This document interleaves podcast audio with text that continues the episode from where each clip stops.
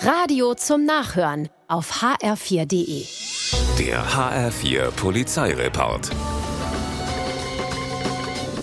Nachts um halb vier knackt ein Fahrraddieb an der U-Bahn-Haltestelle Borsigallee in Frankfurt ein Fahrradschloss. Schwerstarbeit, die sich aber auszahlt. Er steigt aufs Rad und fährt los. Allerdings direkt in die Arme von zwei Zivilpolizisten, die das Treiben schon eine ganze Weile unbemerkt vom Fahrraddieb beobachten. Die Handschellen klicken und die sind unknackbar. Der Fahrraddieb muss mit zur Wache.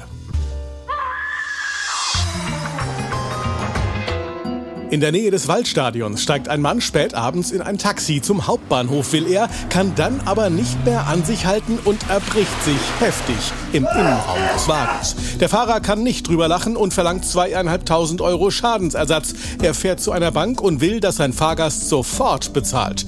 Der hat sich wieder im Griff, lehnt aber ab und guckt plötzlich in den Lauf einer Pistole, die der Taxifahrer aus der Hose zieht. Jetzt geht er doch zum Geldautomaten, wählt dann aber die 112 110 und ruft die Polizei, was den Taxifahrer zur Flucht bewegt. Die Polizei ermittelt und sucht das Taxi immer der Nase nach.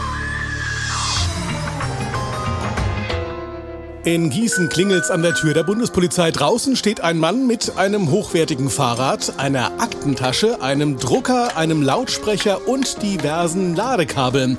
Leicht angesäuselt beschwert er sich darüber, dass sein Handy Tage zuvor beschlagnahmt worden war. Die Bundespolizei kann zunächst nicht weiterhelfen, allerdings kommt ihnen das gesamte Erscheinungsbild spanisch vor.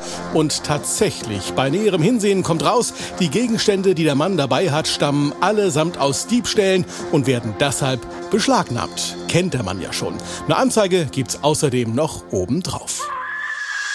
Der HR4 Polizeireport mit Sascha Lapp. Auch auf hr4.de.